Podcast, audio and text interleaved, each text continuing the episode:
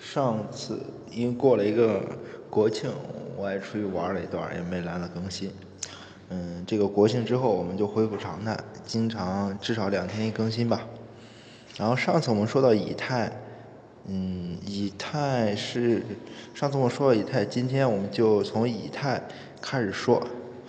嗯，最初我们以太的引入的时候是作为嗯光波。它需要传播，就像我们以前知道那些机械波传播都需要一些媒介。那么以太就是最初作为光，嗯，光波媒介的假设提出来的。但是以太一词最早在古希腊亚里士多德在《论天》的一书中阐述了他对天体的认识。他认为日月星辰围绕着地球运转，但其组成却不同于地上的四大元素。水火气土，天上的事物应该是完美无缺的，它们只能有一种更为重叠的元素构成，这就是亚里士多德所谓的第五元素以太。嗯，不知道大家听明白没？就是以前亚里士多德认为天上的东西就是纯净的，所以不像我们这些凡夫俗子，什么金木水火土。在国呃，在老外们，他们认为我们是四大元素，就是水火气土，嗯，然后天上呢就应该是另外一种元素，就是以太，一种很纯净的元素，这样就是最早以太出现的地方。然后自从这个概念被借用到科学里来之后，以太在历史的地位可以说相当微妙。一方面，它曾扮演过如此重要的角色，以至于。成为整个物理学的基础，因为光波传播的介质嘛。另一方面，当他荣耀不在时，也曾受尽嘲笑。虽然他不甘心地再三挣扎，改头换面，赋予自己新的意义，却仍旧逃不出最后被抛弃的命运。到现在，大家很少听到以太，因为以太这个概念，真实的是其实不存在的。也就是现在，我们已经完全抛弃了以太。但。嗯，但是今直到今天，仍然以太仍然能够唤起我们对那段黄金岁月的怀念。它就像一张泛黄的照片，记载了一个贵族光荣的过去。今天，以太作为另一种概念，用来命名一种网络协议——以太网。这个大家在网络应该很熟悉了吧？看到这这种词语，是不是有？生出些许感慨，就是一个贵族就有点那种感觉。嗯，我们最最后向以太致敬。嗯，上次我们说到，嗯，然后我们画以太就算完个片儿。上次我们继续说我们光是什么呀？光究竟是什么样问题？在十七世纪中期有两种可能的假设，就是微粒说和波动说。然而，在一开始的时候，双方的武装都是非常薄弱的，就像两军对垒。威力说固然有悠久的历史，但是他手中的力量很有限。我们看他有什么？首先，光的直线传播问题和反射、折射问题本来是他的传统领地，但是波动方面军队发展自己理论之后，这些波动也能完全解释。这就说明，在这个战场上，两者打成了平手，平平分秋色。而波动理论作为一种新兴的理论，格里马蒂的光衍射实验是他发家的最大法宝，但却有一个拖着一个沉重的包袱，就是光以太的假设。就是因为有衍射，呃，衍射这这个地方我多提一句，就是大家可能。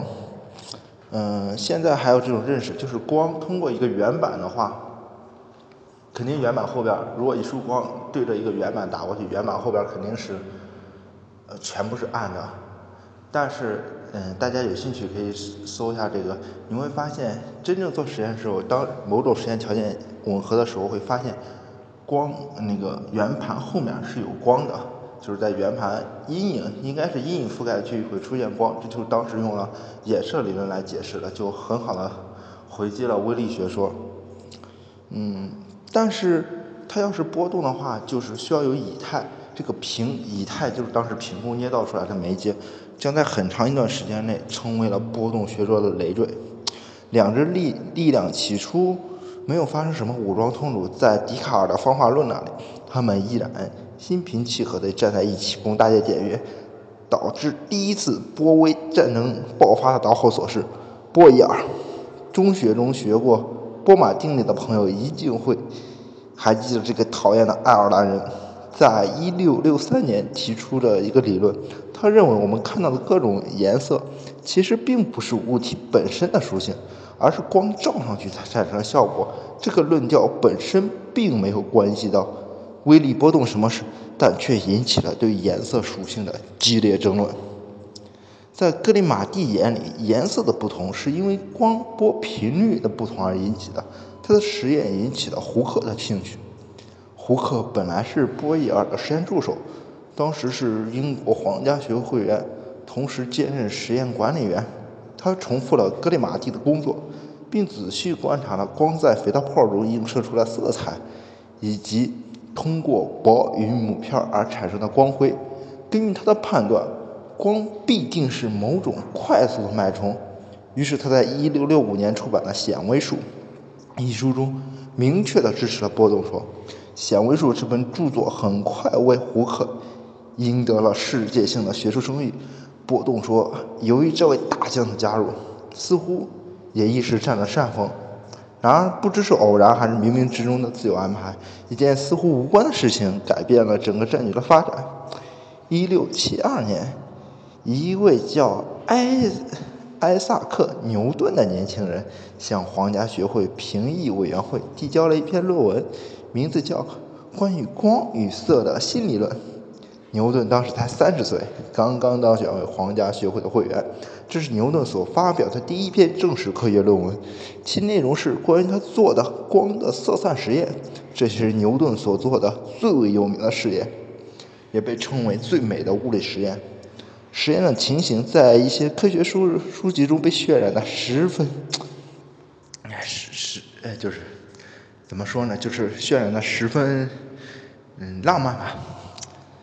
炎热难耐的夏天，牛顿却戴着厚重的假发，待在一间小屋子里。四面窗户被毒得封死了，屋子里面又闷又热，一片漆黑，只有一束亮光从一个特意留出的小孔射进来。牛顿不顾身上汗如雨下，全神贯注地在屋里走来走去，并不时地把手里的一个三棱镜插进那个小孔。每当三棱镜被插进的时候，原来的白光就不见了。而在屋里的墙上映射条映射出了一条长长的彩色宽带，颜色从红一直到紫。牛顿凭借这个实验得出了白色光是由七彩光混合而成的结论。然而，在这篇论文中，牛顿把光的复合和分解比喻成不同颜色微粒的混合和分开。胡克和波义尔正是当时评。论会的成员，他们对此观点进行了激烈的抨击。胡克声称，牛顿论文中正确的部分，也就是色彩复合，是窃取了他1665年的思想，而牛顿原创的微粒学说则不值一提。牛顿大怒，马上撤回了论文，并赌气般的宣布不再发表任何研究成果。肯定后来，如果牛顿不发表任何成果的话，我们。中小物理好好多听众就不会被牛顿三定律被虐来虐去。其实，在此之前，牛顿的观点还是在微粒和波动之间有所摇摆，并没有完全否认波动说。一六六五年，胡克发表他的观点时，牛顿还刚刚从剑桥三一学毕业，也许还在苹果树前思考着他的万有引力呢。但是这件事件之后，牛顿开始一面倒的支持微利说。这究竟是因为报复心理，还是因为科学精神？今天已经无法得知。想来两个方面都有吧。不过牛顿的性格是以小气和斤斤计较而著名啊。这从以后他和莱布尼茨关于微积分的发明争论中也可见一斑。后来我们就可以后随后我们会慢慢看到，丑小鸭怎么一步步登上自己的权力之巅，登上，嗯，好好戏都在后面呢。但是，一方面因为胡克的名气，另一方面也因为牛顿的注意力更多的转移到了运动学和力学方面，牛顿暂时仍然没有正面的全面论述微粒说，只是这篇论文中反驳了胡克，而这时候，波动方面军开始他们现代化进程，用理论来武装自己。荷兰物理学家惠更斯成了波动说的主句。惠更斯在数学理论方面具有十分高的天才，他继承了胡克的思想，认为光是一种以太中传播的纵波，并引入了波前的概念。成功的证明和推导了光的反射折射定律。它的波动理论虽然还十分粗糙，但所取得成功却是杰出的。当时随着光学研究的不断深入，新的战场不断被开辟。一六六五年，牛顿在实验中发现，如果让光通过一块大曲率透镜照射到光学屏玻璃板上，会看见在透镜和玻璃板中接触间出现一组彩色的同心环。条纹，也就是著名的牛顿环。对于图像和摄影有兴趣的朋友，一定会知道这个牛顿环。到了1669年，丹麦的巴塞林纳斯发现了光在通过方解石晶体时会发现双折射。双折射现象，双折射现象可能大部分观众比较陌生，我们比较熟悉的是单折射现象，就是筷子放在水里掰弯了；而那个双折射现象呢，就是光线通过。这个介质之后会发生两束折射，它会有两束光沿不同的路径发生折射，就称一种就简单认为是一种双折射现象吧。惠更斯将他的理论应用这些新发现之中，发现他的波动军队可以轻松地解释这些现象，也就说明他们波动军队可以轻易占领这些新开辟的阵地，只需要做些小小的改动即可，比如引进一些椭圆波的概率概念啊等等。一六九九零年，惠更斯的著作《光论》出版，标志着波动学说在这个阶段达到了一个兴盛的顶点。不幸的是，波动方面暂时的得势，看来注定要成为昙花一现的泡沫，因为在他的对手那里站着一个光芒四射的伟大人物——艾萨克·牛顿先生，而且马上就要成为绝哦，这位科学巨人。不管他是出于什么理由，已经决定要给予波动军队以毫不留情的致命打击。为了避免再次引起胡克之间的争论，要记着，现在胡克是前辈，牛顿是小子辈，导嗯导致不必要的误解。牛顿在战术上也进行了精心的安排，直到胡克去世后的第二年，也就是一七零四年，牛顿才出版了他的。辉煌巨著《光学》，看没？我斗不过你，我等，我等你死了，我再斗。在这本划时代、划时代的作品中，牛顿详细的阐述了光的色彩叠合和分散，从粒子角度揭示了薄膜透光、牛顿环以及衍射事件中所发出的种种现象。他斑驳，他驳斥了波动理论。质疑了，如果光同声波一样，为什么无法绕开阻碍物继续前进？他也对双折射进行研究，提出了许多用波动理论无法解释的问题。而离子方面的基本困难，牛顿则以他天才加以解决。他从波动对手里那里吸取了许多东西，比如将波的一些有用的概念，如振动周期引入微粒论，从而很好的解答了牛顿环的难题。在另一方面，牛顿把粒子说和他的力学体系结合在一起，于是使他的这个理论顿时呈现出无与伦比的力量。这个地方大家听不明白，也就听个热闹吧。就是说，牛顿发，就是大概总结一句话，就是牛顿以他超人的能力来将微粒说发展起来了。这时候，这完全就是一个推估。拉朽般的打击，那时牛顿已经再不是那个可以在评论会上被人质疑的青年。那时的牛顿已经出版了《数学原理》的牛顿，已经是发明了微积分的牛顿。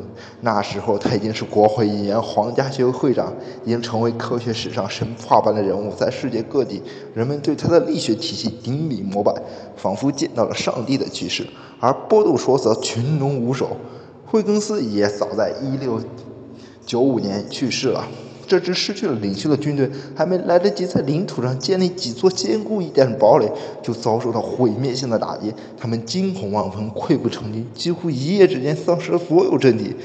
这一方面，是因为波动自己的防御工事有不足之处，他的理论仍然不够完善。另一方面也是，实在是因为动手实力过于强大。牛顿作为光学界的泰斗，他的才华和权威是不容置疑的。第一次微波战争就这样以波动的惨败而告终。战争的结果是，微粒学说牢牢占据了物理界的主流，波动学说被迫转入地下，在长达整个整整一个世纪的时间里抬不起头来。然而，它仍然没有被消灭。惠更斯等人所做的开创性工作，使它仍然具有顽强的生命力。默默的潜伏着，一旦东山再起的那一天。我们的波粒学说和波动学说和微粒学说的第一次战争就告一段落了。下面我就差点话外题，就说一下胡克和牛顿这两个我们大家都比较熟悉的科学家的故事。胡克。和牛顿在历史上也算得上是一对欢喜冤家吧。两个人在力学、光学、仪器等方面都有着伟大的贡献，两人互相启发，但是之间也存在着不少的争论。除了对于光的本性争论之外，他们之间还有一个争执，那就是万有引力的平方反比定律究竟是谁发现的？胡克在力学与行星运动方面花过许多心思，他深入研究过开普勒定律。于一九六四一九六四年提出了行星轨道因引力而弯曲成椭圆的观点。一六七四年，他修正了惯性的原理，提出了行星运动的理论。一六七九年，他在写给牛顿信中提出了引力大小与距离的平方反比、平方成反比这个概念，但是说的比较模糊，并未加之量化。原文是一段英文，大家有兴趣的话。嗯，可以给我跟帖，我在跟帖中给大家回复一下。在牛顿原理出版以后，胡克要求承认他对这个定律的优先发现，但是牛顿最后的回答却是把所有涉及胡克的引用都从原理中删除掉了。应该说，胡克也是一位伟大科学家。他曾帮助过波义尔发现波义尔定律，用自己的显微镜发现了植物的细胞。他在地质学方面贡献，尤其对化学的观测，影响了这个学科整整三十年呀。他发明和制造仪器、显微镜、空气机筒、发条摆轮、轮形气压表等，在当时无与伦比。他所发现的弹性定律是力学最重要的定律。我们上。初中、高中应该都会接触到胡克定律吧？那时那个时代，他的力学和光学方面是仅次于牛顿的伟大科学家。可是似乎他却永远生活在牛顿的阴影里，这就是和伟人生活在一个时代的悲哀啊！今天的牛顿名满天下，但今天的中小学生只能从课本中的胡克定律，也就是弹性定律，才知道胡克的名字。胡克死前已经变得愤世嫉俗，字里行间充满了挖苦。他死后连一张画像也没有留下来，据说是因为他太丑了。看来看脸的社会不是我们现在才有。好，今天就说到这么多，谢谢大家。